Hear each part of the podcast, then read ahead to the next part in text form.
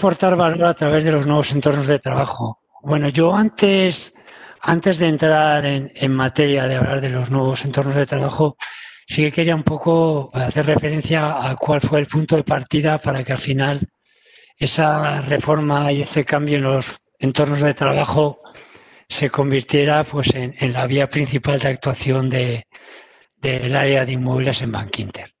Primero tenemos el, el punto de partida, que es el 2015, con un, digamos, por definir de alguna forma, un business as usual, donde al final lo que nos encontramos es con un Bankinter, con una red comercial muy estable, tres grandes sedes corporativas, una presencia exclusiva en España y un crecimiento que había sido orgánico, es decir, que no habíamos llevado a cabo ningún tipo de compra en el mercado.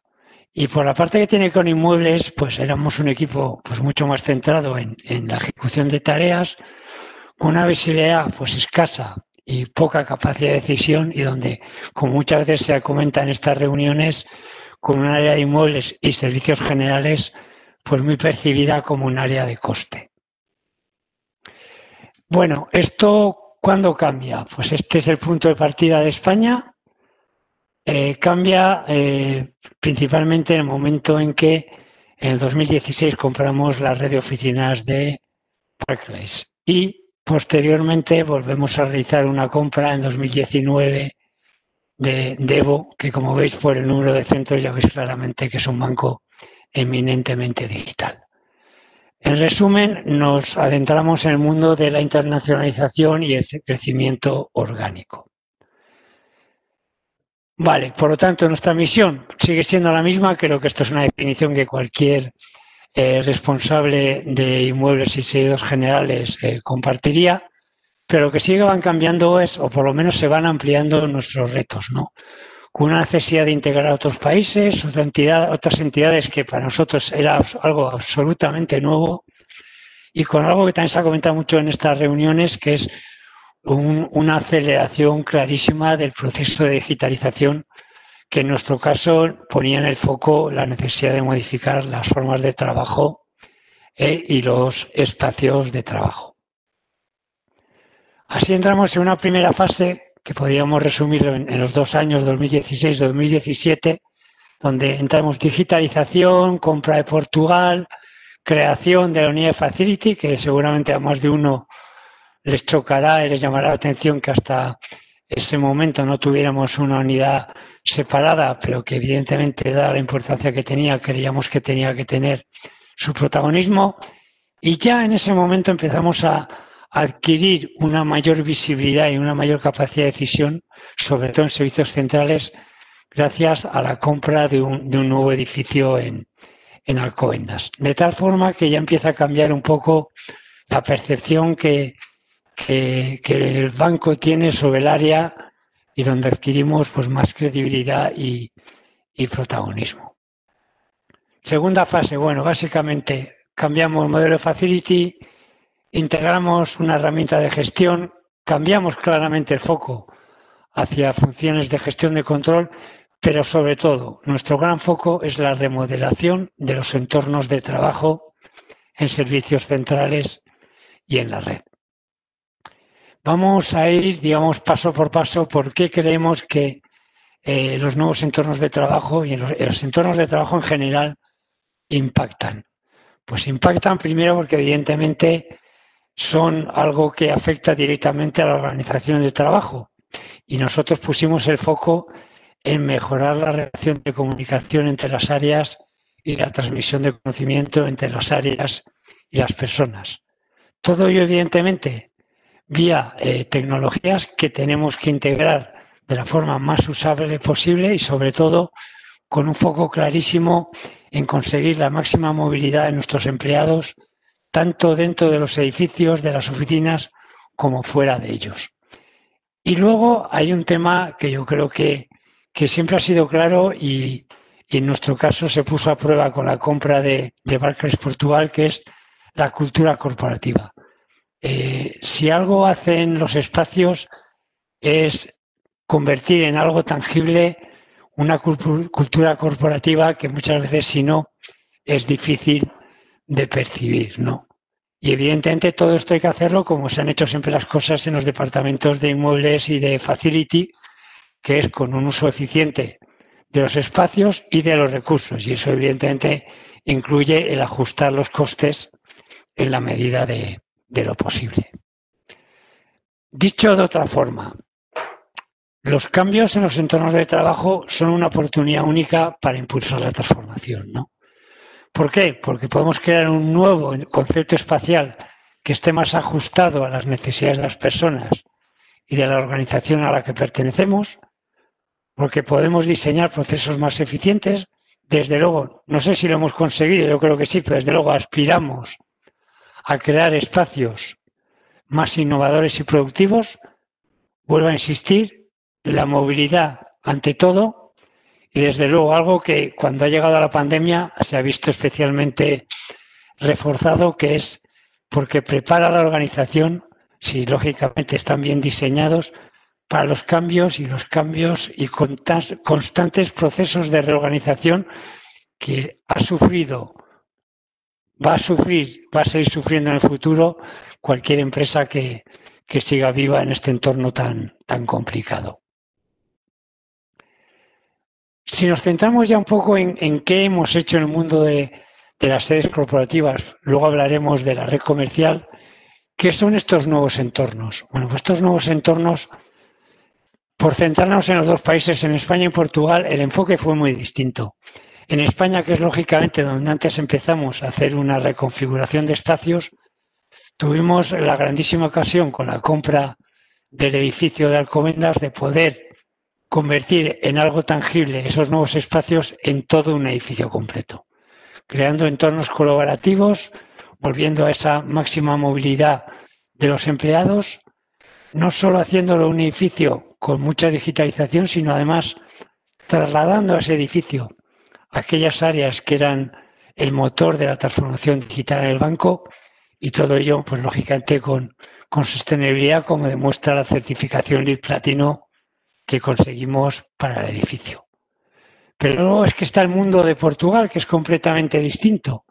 Y ahí pudimos aprovechar un cambio de sede para trasladar a una organización absolutamente ajena a Bankinter, eh, pues toda la cultura corporativa y, el modelo de gestión que se, que se llevaba en España. Con lo cual, realmente ese cambio de un edificio a otro fue la clave para empezar a alinear a, una organización ajena a Bankinter con las formas de trabajar, los objetivos y las líneas de trabajo eh, que se utilizan en Bankinter. Por supuesto, con ese mismo concepto espacial que hemos comentado en España y, por supuesto, con un uso intensivo de la tecnología.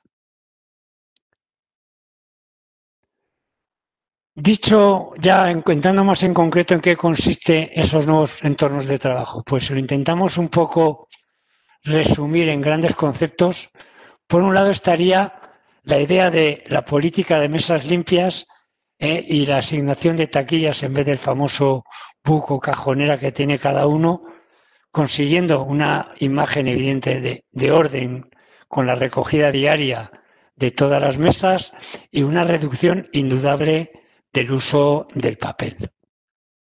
Dispositivos móviles, es decir, no existen prácticamente, salvo excepciones por cuestiones técnicas, peces fijos, por lo tanto, eh, total movilidad de los empleados de poder ocupar un puesto, de poder irse a otra planta, de poder irse a otro edificio o, por supuesto, lo que se ha visto en la pandemia, poder irse a su casa a trabajar con todos los medios disponibles.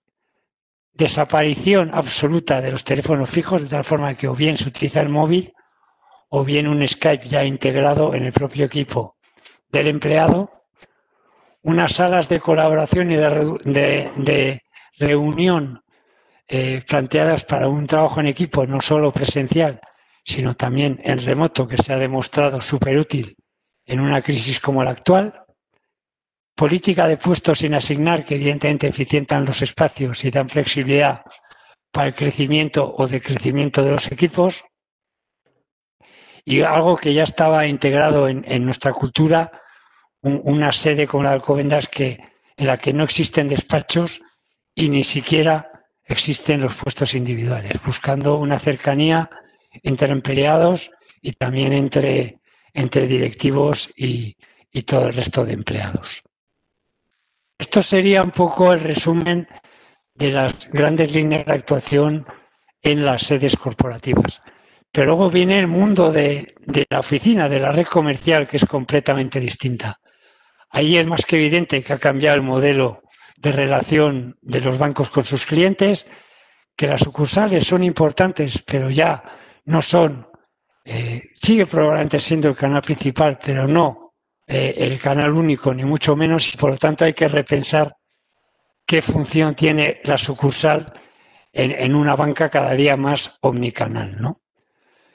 Lo que es evidente es que la oficina mantiene una serie de características que son importantes de cara a darle valor. Una es que evidentemente es el escaparate físico que hace visible la marca ante los clientes, no más allá de la web, el móvil. Las oficinas son al final las que demuestran esa presencia del banco o de una empresa en el mundo físico. Y en ese sentido, lógicamente, queremos sacar el máximo partido de nuestras oficinas. Evidentemente, la oficina deja de ser cada día más un, lugar al que se va a hacer operativa, que eso ya está disponible en cualquier app o en Internet, y va a ser un, lugar donde se va a concentrar aquella operativa con mayor valor añadido y donde el asesoramiento personal es donde de verdad lo que, lo que los clientes van a valorar y sobre todo van a buscar, si no, no van a ir a la oficina. Por lo tanto, hay que convertir a esa oficina en una pieza más de una relación omnicanal donde un cliente pueda empezar una operación en el móvil, la termine en oficina o viceversa. Pero siempre dando valor a algo que solo se puede conseguir en el cara a cara, que es un trato diferencial y una confidencialidad. En ese sentido, ¿Qué hicimos, por lo tanto, con estas conclusiones? Aumentar el espacio de asesoramiento, agrupando operativa, porque las oficinas no son elásticas y tienen los metros cuadrados que tienen. Acercar empleados y clientes en vez de tener una relación frente uno al otro, reuniones al lado, que evidentemente con la pandemia se ha complicado un poquito el estar todo lo cerca que quisiéramos aumentar la confidencialidad, porque cada día más las conversaciones son y tienen que ser más privadas, en un espacio flexible y adaptable, eso es evidente, con siempre, sin olvidar, el foco de los costes y los plazos, e, y otra vez esa máxima movilidad a través de portátiles, equipos multimedia y máxima usabilidad. Y estos serían un poco los grandes eh, puntos tanto de sedes corporativas como de red comercial. Pero aquí me gustaría terminar con que todo esto al final se ha puesto a prueba con la llegada de la pandemia. En esto llegó la pandemia y en alguna forma ha sido un poco la prueba del algodón de si estos, estas formas de trabajo y estos entornos de trabajo de verdad dan la talla en una situación de crisis, ¿no? Como ya han dicho, y la misma Raquel lo ha dicho antes, evidentemente el foco se ha, ido a la higiene, a la limpieza y sobre todo a la protección y seguridad y bienestar de los empleados. Sin olvidar, evidentemente, el intentar con esas famosas medidas de distancia social maximizar los puestos que tenemos disponibles. Bueno, pues aquí yo creo que ya lo han dicho también algunos compañeros, se ha puesto en valor la oficina como un lugar que no es simplemente un lugar para ir a trabajar. Se han puesto en valor unos servicios que hasta ahora estaban en la sombra y se ha comentado mucho en estas dos jornadas, refuerzos de limpieza, desinfecciones, calidad del aire, el, material sanitario para estar protegidos. Pero aún más importante me parece a mí, los entornos de trabajo eh, diseñados eh, han sabido responder a situaciones excepcionales. El diseño actual nos ha permitido llegar a una máxima capacidad de utilización sin tener que tocar una sola mesa. Tenemos una tecnología que está adaptada para lo que a día de hoy, desgraciadamente, tiene que ser en su mayor parte relaciones y reuniones en remoto. Tenemos una política de mesas limpias y taquillas que claramente facilita la limpieza o la realización de turnos de gente que vaya o venga a trabajar. Y otra cosa importante que también se ha comentado y creo que hay una última ponencia que a mí me interesa mucho, que es el teletrabajo, que a mí me gusta llamarlo más bien trabajo flexible, porque creo que, que es una combinación de presencial y de teletrabajo lo que tiene sentido. Los puestos sin asignar, las zonas colaborativas, espacios que vayan más allá de un espacio para trabajar y sean un foco de atracción, son el punto de partida, yo creo, perfecto para, para el trabajo flexible. Con lo cual, sin más, lo que querría decir es, una vez más, creo que los espacios no son, por supuesto, ni mucho menos la, única, pero sí una de las principales palancas para transformar las empresas y transformar las dinámicas de trabajo. Dicho esto, evidentemente la pandemia nos ha puesto todos a prueba los entornos de trabajo en estos momentos, me lo decía una compañera. muy bien. Eh, es, un piloto constante, yo creo que hay que estar atentos y ser proactivos a responder y proponer cambios a este modelo, pero creo que aún así siguen siendo el mejor punto de partida para los muchos puntos eh, y cambios que se avecinan. Muchas gracias.